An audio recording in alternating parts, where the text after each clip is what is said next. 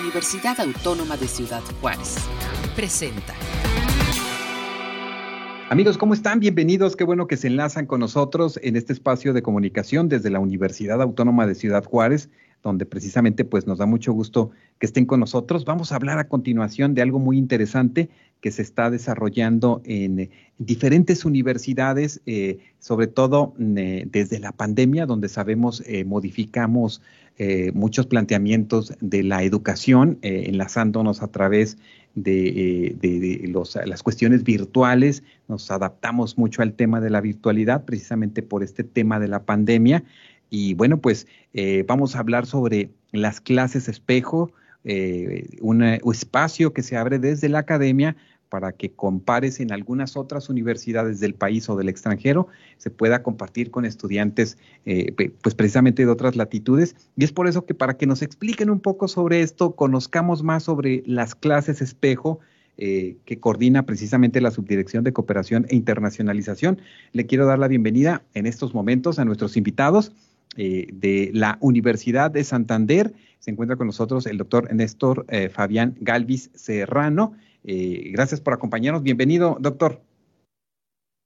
Hola, buenas tardes a todos en México. Bueno, eh, les hablo desde Cúcuta, Colombia, desde la Universidad de Santander. Entonces, eh, inicialmente un, afectuoso saludo a todos. Gracias, ¿no? Bienvenido. Y aquí de la Universidad Autónoma de Ciudad Juárez le, damos la bienvenida al doctor Javier Alfonso Garza, profesor investigador en el Instituto de Ciencias Biomédicas. Doctor, ¿cómo estás? Buenas tardes. Hola, ¿qué tal? Muy buenas tardes a todos ustedes, muy buenas tardes allá hasta Colombia, doctor Fabián, y pues muy complacido de entablar esta conversación y las experiencias del programa de clases espejo.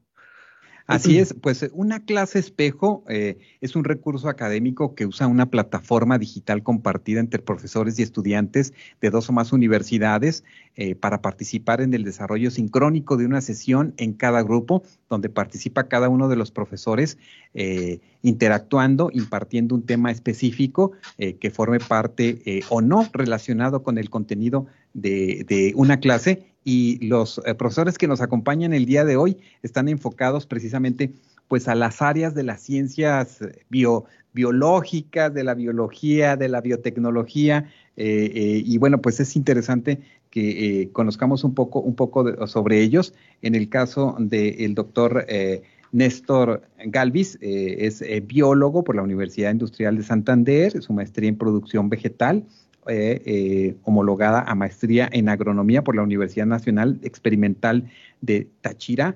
Eh, y bueno, también su doctorado en avances en biología microbiana y parasitaria por la Universidad de Santiago de Compostela.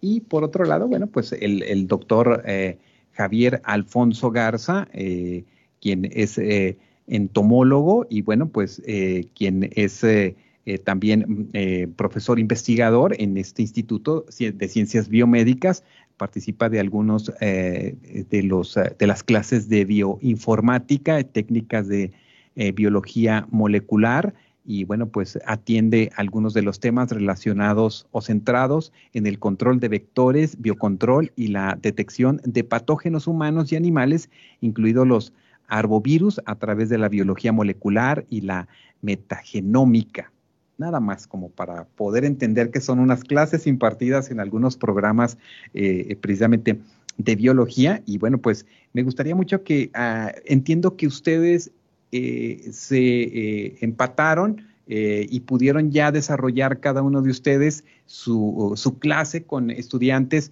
en el caso del doctor Alfonso Garza, ah, estudiantes de Colombia, en el caso del doctor Néstor, estudiantes de la UACJ, ¿Cómo se da primero, eh, doctor eh, eh, Alfonso Garza, que nos platiques un poco cómo se da esta idea de primero entender qué son estas clases espejo y bueno, cómo se da este, esta relación para poder hacer este ejercicio de transferencia de, conocimientos a partir de, de, estas clases? Sí, claro, con mucho gusto.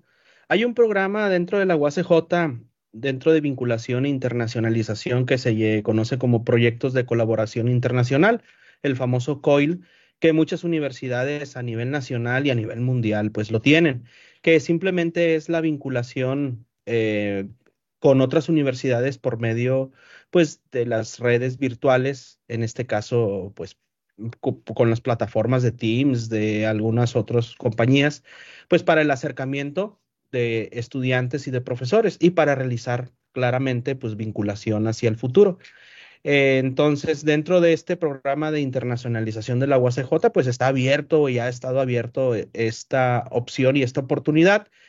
Y bueno, este semestre eh, me animé para llevar a cabo pues esta, este programa y viendo la opción y el menú o el buffet de las universidades y de los investigadores, me apareció por ahí algo muy interesante, eh, que fue la Universidad de Santander y el doctor Galvis, aquí presente, pues el tema de investigación está muy a la par con el tema de investigación y de académico, pues de mi parte, que es en, en la materia de técnicas de biología molecular. Y pues son dos temas empatados, y pues comencé pues el contacto a través pues de aquí de la oficina de internacionalización y la conexión. Correcto. ¿Cómo fue esta, este enlace, eh, eh, doctor Fabián? Em, se contactan vía correo y después van observando esta posibilidad de hacer esta, esta clase en un día, en un tiempo determinado. Eh, ¿Cómo le resultó a usted la invitación de, de, este programa? Bueno, ante todo, pues interesante pues tuvimos un primer ensayo el semestre anterior, pero igual pues eh, hay que realizar un trámite y no lo logramos dentro del, término del semestre, así que retomamos este nuevo año y eh, pudimos concretar eh, la fecha pues más adecuada para, para los dos. aquí en la universidad ya es frecuente en los últimos semestres realizar este tipo de actividad eh, de intercambio entre diferentes universidades, eh, mm, tanto de Colombia como fuera de ella. Eh, yo, lo, yo lo realicé en algún momento, pero como ejercicio personal para poder enriquecer mis clases. He invitado a un amigo, un colega del área y él me daba una clase y yo la otra, pero sin, sin, sin llegar a la proyección de que algún día esto iba a ser algún, algún, pues, algo muy relacionado con los con las necesidades de internacionalización que tiene cada una de las universidades y siempre me pareció una, una actividad pues bastante interesante porque sacaba un poco de la rutina a los estudiantes de ver siempre a la misma persona y de todas maneras pues el interés de tener a alguien de afuera con conocimiento nuevo, un acento diferente, todo es bastante atractivo. Entonces eh, con Javier eh, hice mi primera clase espejo oficial. Eh, yo estaba realizando mi estudio de doctorado y, realmente eh, me alejé mucho de la docencia durante seis, siete años. Mi pandemia la pasé metido en un laboratorio investigando y por lo tanto no tuve eh, la oportunidad de vivir eh, la, la, docencia de manera virtual. Entonces llegué aquí nuevamente retomando mis clases, pero de forma presencial. Y, pero bueno, pues la experiencia que me comentan mis compañeros es que tampoco fue un trabajo fácil de todas maneras, el, momento que estábamos viviendo era de mucha intranquilidad, eso obviamente se había reflejado en las clases, en fin, no creo que, es muy importante tener a los estudiantes de forma presencial eh, para dar cierta orientación, disciplina, para que obviamente puedan estar enfocados al, conocimiento que se les pretende dar. Correcto. Eh, entiendo que, eh, como comentábamos al principio, ustedes ya hicieron esta, este ejercicio con sus respectivos salones con sus respectivos estudiantes. En el caso del eh, doctor eh, Javier Alfonso Garza, impartió el tema de DNA, barcode, eh, generalidades, usos y aplicaciones con énfasis en entomología médica. Y en el caso del de, el doctor Fabián Galvis, fue genómica funcional. Eh, como este campo de la biología molecular eh, que precisamente pues da mucha información que se produce eh, de, todos estos proyectos genómicos que pocos conocemos y poco le entendemos algunos de nosotros, pero ¿qué, qué sucede en el aula precisamente, doctor Fabián, cuando ustedes colocan estos temas este, que entiendo quienes ya están inmersos en el, en, las diferentes clases pueden tener ya algunas nociones, ¿Qué, piensas que aporta a la distancia precisamente abordar estos temas con estas características donde a veces, como comentamos, a veces pareciera que es necesaria la presencialidad, pero Eh, ¿Cómo fue esta experiencia y qué, observas en ese ejercicio? Eh, bueno, creo que es importante eh, pues reconocer que realmente no es que sea una clase tanto, o sea, del, o sea, 100% virtual, porque es que hay unos estudiantes en un aula con un docente que los está coordinando y dirigiendo en ese momento. la virtualidad como tal, pues es, es la persona que les está hablando pero están en un sitio en donde por responsabilidad han querido estar en una hora cumpliendo ¿sí? un horario. Entonces, eh, creo que eso les genera un poquito más de, como de importancia y responsabilidad el momento de, de escuchar al docente. Creo que comparado con las clases virtuales que se dan en casa, en donde pues estaban pues inmersos también en la rutina de la casa, en donde fácilmente se interrumpían o se distraían, era otro contexto muy, muy diferente. Eh, por eso creo que la experiencia como se hizo con Javier, con el doctor Javier, fue, fue, fue muy interesante porque sé, al menos en mi caso, que los estudiantes estuvieron muy interesados, estuvieron obviamente muy advertidos de, de previamente del respeto, del interés y, y había una orientación previa a la charla que iba a dar el doctor Javier. Entonces estaban un poco más preparados que haber tomado una clase de manera virtual desde sus casas. Entonces creo que la experiencia como tal me gustó. Creo que no hubiese sido la misma si se hubiese dado desde la virtualidad totalmente, eh, porque la distracción en el estudiante es, es, es, es muy fácil de, de lograr por, de cualquier manera. Entonces, lo digo con la experiencia docente que tengo durante mucho tiempo, que realmente la virtualidad, eh, después de de, haber retomado la presencialidad dejó un vacío de, concentración en los estudiantes que se ha ido retomando poco a poco. Así es, y pues de, concentración y de atención, ¿no? De eh, atención, que, era muy, muy, muy importante. Entiendo entonces que la clase los jóvenes la toman en su aula, con sus dispositivos o con alguna proyección y están atentos en ese tiempo de la clase, por así decirlo. Sí, señor. Correcto, correcto. En el caso eh, de, eh, de, ti, doctor Javier, háblanos un poco sobre, sobre la experiencia y cómo fue este, tu planteamiento con los estudiantes de la Universidad de Santander, este, allá en Bogotá y, este, en Cúcuta. Cúcuta, en Cúcuta, Sí, Cúcuta es una ciudad fronteriza. Eh, creo que compartimos algo con Ciudad de Juárez. Creo que ustedes están con frontera también, ¿verdad? Eh, y nosotros somos la frontera con Venezuela. Es una frontera muy, desafortunadamente en este momento muy caótica por los problemas migratorios que de una u otra manera eh, eh, ustedes también están viviendo en este momento. Nosotros los hemos tenido por problemas políticos de una migración muy masiva por parte de los venezolanos. Hablamos de millones y realmente el paso obligatorio es esta ciudad. Entonces ha, ha tenido un momento bastante complicado desde que se desestabilizó por completo Venezuela y nos ha afectado de manera muy negativa eh, eh, ese este fenómeno migratorio que obviamente pues es una alternativa a las personas para poder buscar una mejor forma de vida. Pero es Cúcuta la ciudad, Armando. Correcto, correcto. Qué bueno que, me haces esa, esa, corrección este, para que nos comparta.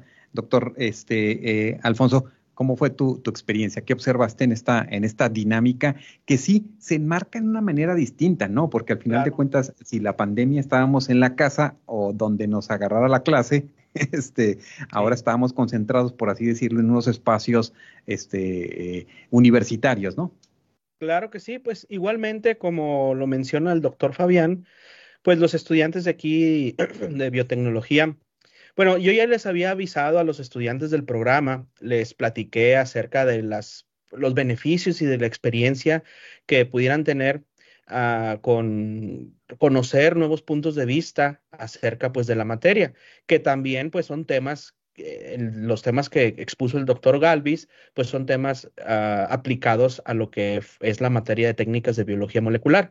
Entonces, ellos ya estaban y tenían esa inquietud de, mm, esperar el tiempo porque ya estaban avisados como dos meses antes de Semana Santa y pues eh, ya estaban esperando pues e, esta oportunidad. Eh, vimos muchos temas o varios, varios temas relacionados con la exposición muy acertada del doctor y los estudiantes se quedaron sorprendidos porque dentro de la materia como es un límite muy pequeño del, pues de las materias, solamente nosotros tenemos aproximadamente 36 horas al semestre por materia. Entonces, pues se ven conceptos, se ven aplicaciones, pero restringidas. Y con la explicación del doctor les abrió un panorama tremendo de cómo la materia, cómo las técnicas que nosotros aplicamos en el laboratorio de una manera sencilla, pues ya realmente en la actualidad y realmente aplicadas a un fenómeno natural y para resolver una problemática, pues son este, eh, pues muy beneficiosas y realmente vieron el cómo se resuelven esos problemas. Algo que solamente con una clase, pues no se ve. Entonces ellos quedaron sumamente complacidos y quedaron sumamente satisfechos pues con la experiencia de compartir esta información. Correcto, no, pues eh, interesante, interesante conocer su, su, eh, su, experiencia en este, en este proceso de entender que es una clase espejo, por así decirlo, este, eh, y, y, entender que los procesos educativos pues han ido cambiando de acuerdo a las necesidades que se van planteando, como el caso de la pandemia, pero observan que esto pudiera ser algo muy generalizado en el futuro que podamos tener? ¿Qué, qué, sienten que aporta esto aparte, no sé, de, de, poder tener eh, o refrescar, como decía el doctor Fabián, eh, las clases? Eh, ¿qué, ¿qué, observan? ¿Qué inquietudes también pueden dejar en los estudiantes? doctor Fabián, comenzamos con, con usted. Vale. bueno, específicamente es interesante ver cómo de manera, pues sin planearlo o sin tenerlo considerado dentro del currículo, eh, termina complementando los temas que uno eh, da en clase. O sea, eh, a mis estudiantes yo les había hablado sobre caracterización molecular y les había pues hablado de mis experiencias. Yo he trabajado con, con marcadores moleculares, con análisis de secuencias multilocus, con algunos marcadores de bacterias, pero nunca les había mencionado el tema de utilizar el, DNA como un código genético, un código de barras. En ningún momento se los mencioné en clase porque no lo había considerado porque eh, uno termina trabajando en su laboratorio en, el área específico de, su quehacer y, se van planteando las técnicas a medida que se van generando también estas propuestas de investigación. Y, eh, y no había en el momento, pues sí había escuchado, obviamente había leído algunos artículos, pero no estaban dentro de, la proyección de mis, de los, dentro de los objetivos de mis proyectos. Entonces fue muy interesante escuchar al doctor Javier porque no únicamente les, evidenció a los estudiantes una nueva alternativa para poder caracterizar, identificar de manera específica eh, cualquier tipo de especie, sino que de manera personal también me, abrió una posibilidad enorme de poder interactuar posteriormente con Javier en, futuros proyectos de investigación. Entonces creo que, estos encuentros fortuitos son muy enriquecedores porque al final nos terminan complementando, nos abren pues nuevas eh, posibilidades de trabajo. ya sabemos que esta eh, globalización en donde ya no necesariamente tenemos que tener la tecnología de punta para lograr un, objetivo eh, de impacto, sino que sencillamente podemos trabajar de manera eh, eh, multidisciplinaria, multiinstitucional, podemos inclusive pagar, prestar servicios. o sea, no hay ningún límite hoy en día para no poder abordar preguntas para poder resolver los problemas que, dentro de nuestro contexto se nos presentan, ya sea a nivel regional, nacional a nivel global. Entonces creo que, que sí es una oportunidad muy interesante. Me alegro haber encontrado a Javier y espero de verdad eh, poder seguir trabajando con él porque en mi caso sí, sí abre eh, la, la, posibilidad de, plantear proyectos porque he trabajado con vectores, he trabajado específicamente con dengue y he hecho algunos eh, proyectos con Egyptis y Albopictus y quisiera volver a retomar y me parece muy interesante la posibilidad de utilizar las técnicas que emplea el doctor Javier para, para plantear algunos proyectos de investigación. Entonces creo que, que en mi caso sí fue muy, muy enriquecedor esta alternativa que tenemos a la mano porque sencillamente teclear un link y ya estamos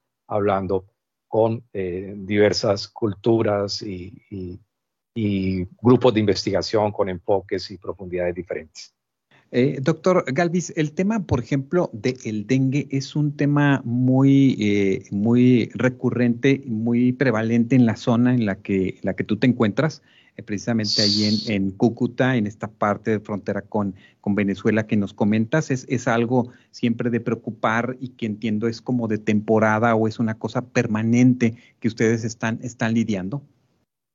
Sí, hay enfermedades que, que ya son eh, propias de nuestra región, entre estas tenemos el dengue, eh, tenemos leishmania, chagas, eh, bueno, eh, chikungunya, pero que obviamente está relacionada con el mismo vector, Zika, que ya pues se volvieron eh, de, vigilancia rutinaria en nuestro país por, nuestra posición tropical. Y como nos comentaba Javier, pues ya ese vector ya se, se, expandió por todo, casi por todo el planeta y se ha ido adaptando a diferentes ambientes y por lo tanto ya se vuelve un problema mm, bastante global. Obviamente a nosotros nos afecta eh, pues de una forma eh, mucho más mayoritaria, también tiene que ver nuestro contexto social, económico, en donde hay más pobreza, hay más desigualdad y menos cultura, y eso también pues provoca que, esta enfermedad se pueda eh, propagar mucho más fácil.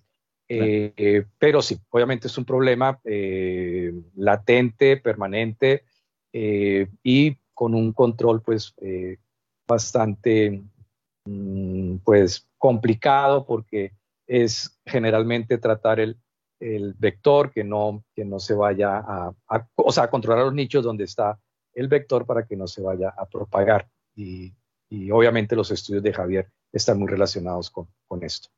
Correcto. Y le preguntaba esto porque eh, ahora que eh, precisamente tenemos al, doctor Javier Alfonso desde un laboratorio aquí de la Universidad Autónoma de Ciudad Juárez, y observar de qué manera eh, este planteamiento eh, que no solamente pues acerca a los núcleos investigadores de determinados temas y hace a nuestro mundo un poco más, más cercano también en, estas, en estos planteamientos donde eh, entiendo ustedes van aumentando la información que se conoce de ciertos temas, de los genomas, de, de los sistemas de bancos genéticos, que van ustedes eh, pues a, la par buscando esos eh, documentos eh, científicos que están al día y que pueden dar beneficio a nuestras comunidades. ¿Cómo, se entiende esto ahora en estos, en estos tiempos precisamente, doctor Javier, donde las conexiones que se tienen con diferentes investigadores en diferentes partes del mundo y con la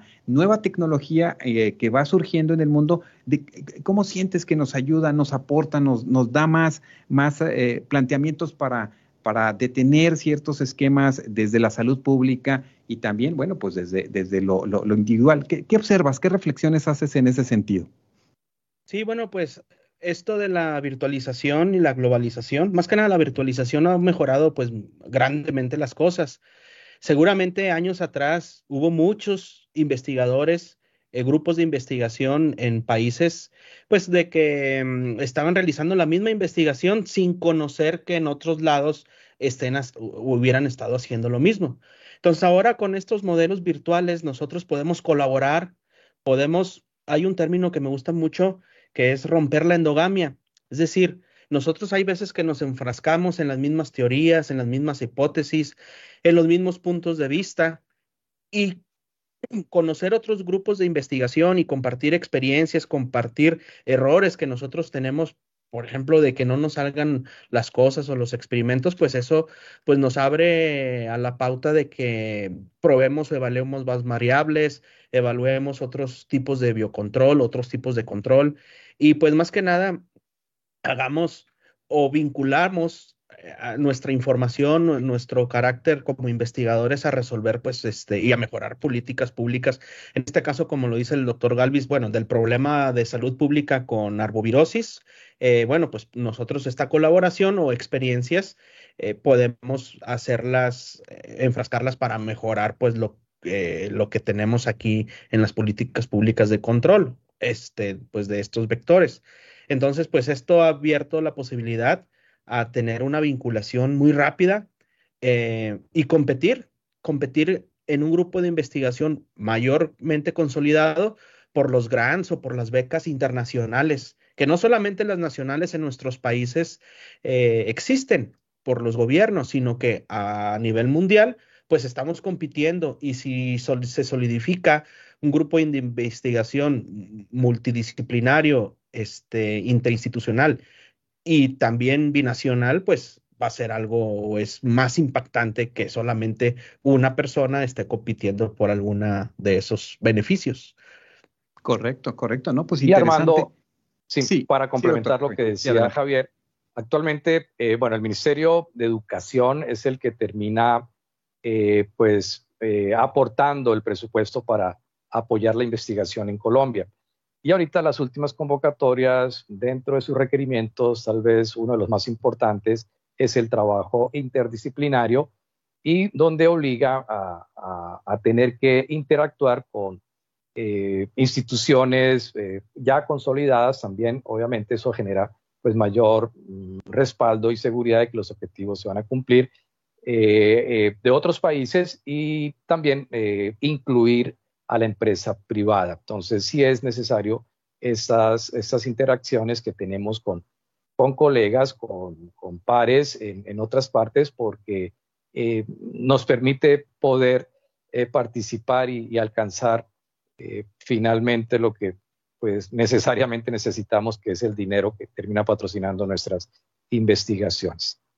Claro, claro. Y siempre, pues el dinero mm, siempre falta, nunca sobra. Y siempre los investigadores sabemos que están siempre en una búsqueda donde en ocasiones se detienen ciertos proyectos este, que pueden ser eh, pues detonantes, no solamente del desarrollo de una comunidad, sino inclusive hasta para salvar vidas. Por ejemplo, observo yo dentro de los trabajos que eh, desarrolla el doctor eh, Javier Alfonso, están los relacionados con el tema del conocimiento a profundidad de moscas negras, mosquitos y garrapatas y del descubrimiento de nuevas especies de mosquitos en México, eh, donde se eh, eh, busca a partir de, la barra de vida del ADN vectorial, pues entender y bueno, esto, ¿qué implicaciones tiene, por ejemplo, doctor Alonso, el que aquí tú hayas detectado o se haya detectado en este proyecto este surgimiento o esta nueva especie de mosquitos que puede tener quizás un impacto regional muy específico, pero quizás no, porque vivimos en un mundo muy global que pudiera ah, ir adelantando precisamente el entender ese, ese, vector, el entender esos, esos insectos y quizás la propagación de enfermedades que, desconocemos. Eh, ¿Cómo, cómo lo, observas tú? Sí, pues eso, actualmente mm, hay herramientas de genómica, como es esta, la del DNA barcode, pues de que sirven para identificar genómicamente pues las especies, corroborar la parte taxonómica eh, morfológica para identificar pues estos bichos.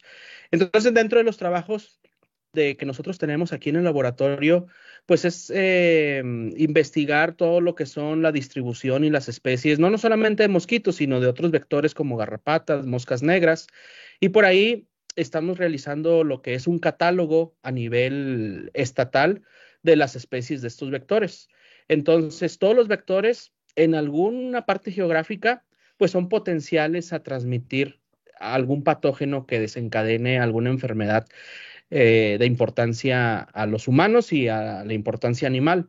Entonces, dentro de los estudios aquí en Chihuahua de vectores, ah, pues por estar tan lejos del centro del país, donde fueron los primeros grupos de investigación que surgieron en entomología médica en el siglo pasado, pues el desconocimiento de ellos había estado pues este escaso. Hay muchas eh, especies que estaban habían pasado desapercibidas y pues con los logros que hemos obtenido acerca pues de encontrar la distribución y encontrar inclusive eh, distribución de nuevos virus a nivel nacional, de arbovirus a nivel nacional aquí en, el estado de Chihuahua, pues eso nos abre una pauta pues para mm, eh, promover lo que es el control eh, y, también lo que es la mm, educación social y de que estos garrapatas, por ejemplo, mosquitos en zonas donde hay focos rojos, pues no se propaguen más y haya una especie de control y pues esto es beneficioso para la sociedad.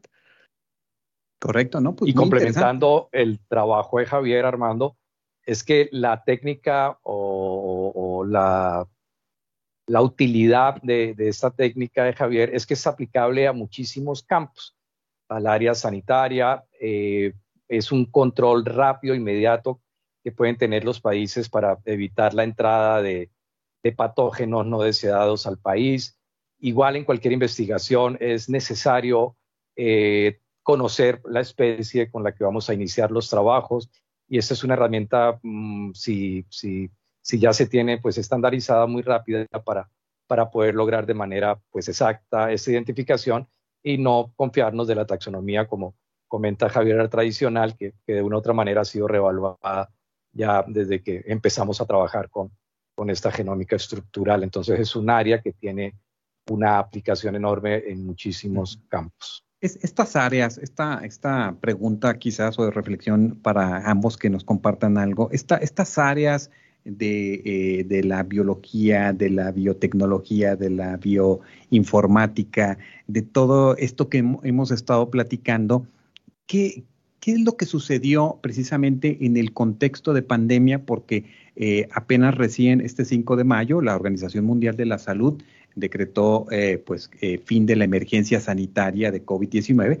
no que se elimina, sino que se genera ya una, un nuevo esquema para entender este orden mundial en este esquema de salud. Y bueno, ¿Qué, observan que sucedió desde sus áreas de investigación que los colocó, no solamente este, eh, que los colocó precisamente en, en, la mira para poder decir lo importante que son las investigaciones, los espacios que se generan en los laboratorios, todo el trabajo de quienes están eh, eh, planteándonos todos estos esquemas y entender la biología y entender los nuevos esquemas de transmisión de algunas enfermedades, etcétera. ¿Cómo lo, lo, vivieron ustedes y piensan que quizás se haya posicionado, este, eh, no solamente inclusive en, la, en el imaginario de la sociedad, sino inclusive afianzando la vocación de los estudiantes que están en estas áreas, en las universidades, colocando en mira su profesión como, como desde las áreas biológicas? Doctor Fabián. Eh, no, indudablemente. O, eh, lo digo por experiencia porque cuando comencé a trabajar en biología molecular, era realmente un área pues algo pues restringida, eh, eran pocos los, los que nos dedicábamos a, este tipo de profundización en, la biología.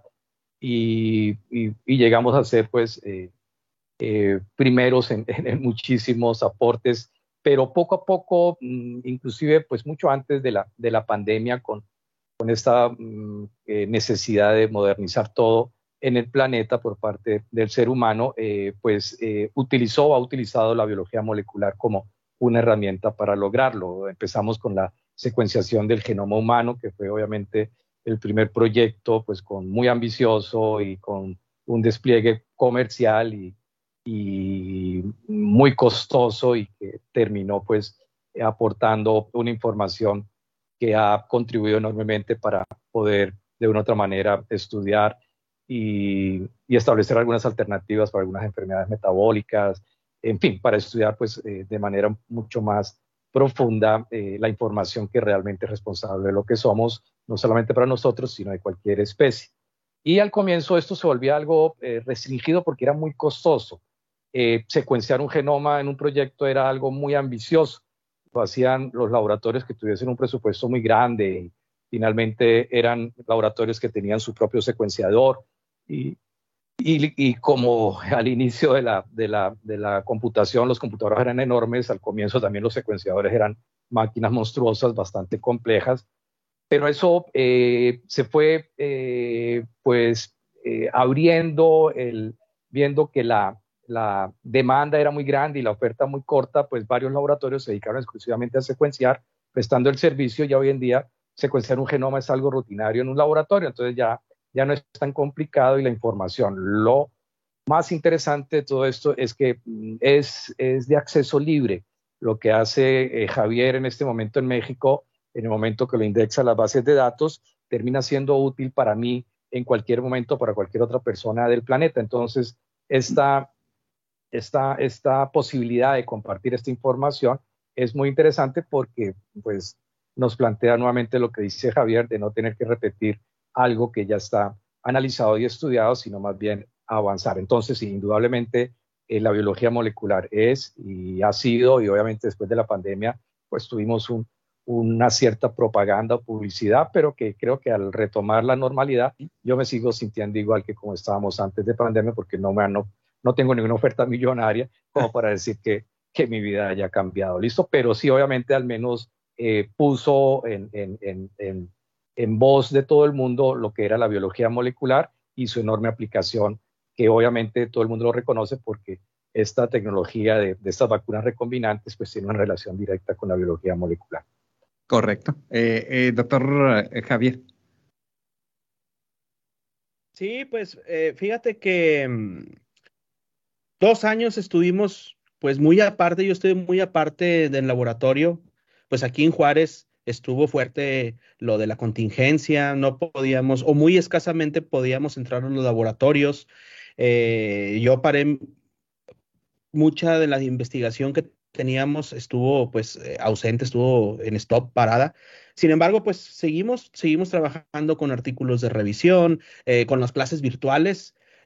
Muchos estudiantes tenían que seguir evolucionando, tenían que seguir al pie de terminar su generación para su titulación y pues se pasó de toda la parte que era en un momento experimental, pues se pasó a la parte de revisión de artículos, revisión de monografías, etcétera.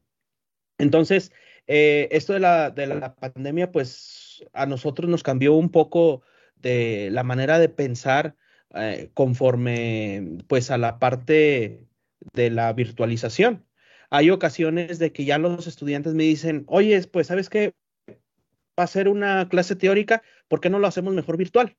Eh, eh, en la comunidad de, en la comunidad del hogar o en la comunidad este, de algún otro sitio. Y hay a veces que yo digo, bueno, está bien, nada más que con la, con la presión de que, o que se te queda la espinita, bueno, pero pues es que estos chavos van a estar trabajando, van a estar haciendo otra cosa mientras uno está hablando, hablando y hablando. Eh, pero como que cierto, muchos o en su mayoría tienen ese cierto grado de responsabilidad y están a la par pues con uno, a la par de pues de las clases. Eso también me ha beneficiado mucho, me benefició mucho en la última parte pues de lo de la pandemia porque teniendo clases virtuales pues nosotros estábamos saliendo de colecta, nos conectábamos en cualquier sitio y pues dábamos esto de las clases. Y como lo menciona ahorita el doctor Galvis, curiosamente ahora muchas personas que no estaban inmersas en biología molecular ya saben lo que es una PCR, eh, saben hasta inclusive he conocido personas de fuera de la universidad que hablan de PCR en tiempo real, que hablan de especificidad de genomas, conocen de que hay varias familias de los virus. Entonces, como que esta parte general, pero muy general del conocimiento de patógenos se incrustó pues en la sociedad y como que aquí comenzaron a tener una conciencia de que pues existen ciertos patógenos que pueden diseminarse y que pueden propagarse para generar pues alguna este, epidemia o alguna pandemia. Y en el caso, por ejemplo, de las garrapatas, que bueno, que sí son vectoras pues de virus, en este caso de rickettsiosis aquí es muy fuerte, pues también comenzó la conciencia del control. Entonces, llegan muchas personas a pedir consejos, muchos estudiantes que tienen sus líneas de investigación ahora con los patógenos, como que les entró esa inquietud de trabajar con patógenos ahora. Correcto, ¿no? Pues interesante, ¿no? Descubrimos que los coronavirus ya estaban también, descubrimos este, muchas cosas, ¿no? En estos tiempos de mucha eh, información e infodemia, este, y bueno, pues eh, planteamos eh, el ir entendiendo mucho, muchos de los trabajos que ustedes también realizan desde, desde estas áreas de la investigación, desde estas áreas de la ciencia, y fue, fue interesante. Y bueno, pues entiendo que, esta experiencia que ustedes han tenido a partir de, esta, de, esta, de este recurso de plataforma digital de clase espejo, pues solamente nos coloca como, como una experiencia más, ¿no? De comunicar este, la ciencia, de compartir con otros a la distancia, y eso también es interesante, o sea, que no solamente eh, las plataformas eh, eh, que hoy tenemos a nuestro, a nuestra alcance, pues nos pueden hacer solamente pasar un buen tiempo, divertirnos, este, abstraernos del mundo, sino que también sabemos que está esta otra posibilidad de generarnos un encuentro con otros eh, y desde el conocimiento, bueno, pues compartir. Eh, ¿Qué reflexión final haces de este ejercicio, doctor Fabián Galvis? Armando, Javier, como ya les comenté a lo largo de la charla, pues para mí fue una experiencia eh, pues bastante gratificante. Eh, mm, logré eh, sin querer darles un nuevo conocimiento a los estudiantes por, por la injerencia de otra persona y en un tema bastante interesante. Adicionalmente, pues se genera la posibilidad posterior de, de un trabajo en conjunto con, con la universidad eh, Autónoma de Ciudad de Juárez y obviamente pues todo lo que salió de este corto encuentro es, es, es interesante y esperemos que realmente no queden intenciones, sino que finalmente se materialicen. Entonces, eh, eh, estar en contacto con Javier, con la universidad y de igual manera está a la orden la Universidad de Santander para ustedes, para no únicamente participar en una clase espejo, sino en el momento que tengamos, un congreso, pensaría en invitar a, Javier o de manera recíproca. Entonces la idea es tratar de poder afianzar este, este encuentro y poderle, podernos sacar el máximo provecho a, los dos y, y, obviamente sé que Javier tiene otras eh, conexiones, otros aliados, igual yo. Entonces, o sea, al final se puede entretejer una red muy interesante de conocimiento. Claro que sí, claro que sí. Y eh, doctor eh, Javier Alfonso, ¿cuál es esa eh, como convocatoria después de vivir esta experiencia para los estudiantes, para los profesores, más bien profesores investigadores de la universidad que este, se, se, animen o que quieran participar en, en una experiencia como esta? Sí, pues ah, esto no nada más es una clase de espejo de compartir información de las asignaturas que nosotros compartimos, sino que va más allá. Va más allá porque se generan, como dice el doctor Galvis, eh, interacciones internacionales, nuevos puntos de vista, se crea una red de vinculación y no nada más entre yo y el doctor pudiera existir, sino que entre los mismos estudiantes. Los mismos estudiantes pueden por ahí contactar al doctor, para realizar alguna estancia de investigación, eh, escudriñar los programas que tienen las universidades extranjeras, a la cual pues hacemos par, para realizar tal vez una maestría, un doctorado, un posgrado, una especialidad.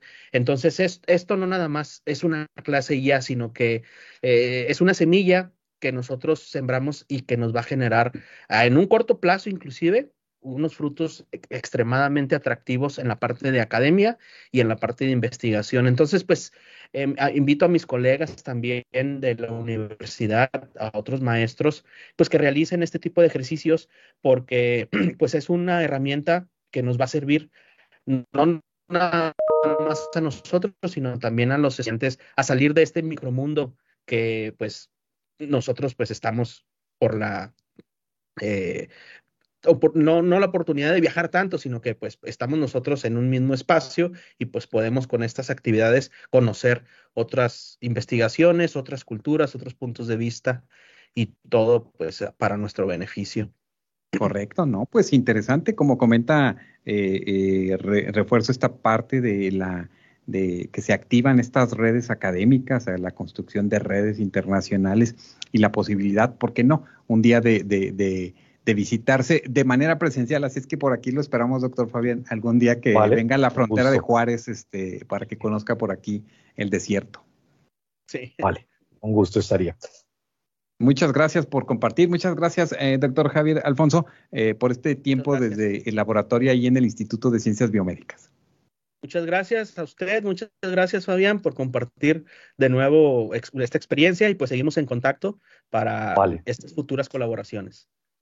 Correcto, ¿no? Pues agradecemos a, precisamente a la Dirección General de Vinculación e Intercambio y a esta área de cooperación e internacionalización que hacen posible que se genere esta, estas clases espejo que dan esta, pues, esta posibilidad de todo lo que hemos estado platicando el día de hoy aquí, de lo que hemos estado compartiendo con ustedes. Así es que eh, gracias y, pues en otro momento les invitamos para que sigan compartiendo con nosotros sobre, sobre estos temas y, pues eh, sobre todo también trabajar el tema de la, de la divulgación, ¿no? De todo lo que sucede en esos espacios universitarios, en esos laboratorios, que hay que darlos a conocer y a veces traducirlos un poquito para las audiencias en, nuestros, en nuestras comunidades. Armando, gracias por la invitación. Javier, un abrazo y, hasta pronto. Hasta pronto, muchas gracias. Gracias. Con esto concluimos esta transmisión desde UACJ Radio, desde la Universidad Autónoma de Ciudad Juárez. Hasta nuestro próximo encuentro. Este fue un programa de la Dirección General de Comunicación Universitaria de la Universidad Autónoma de Ciudad Juárez.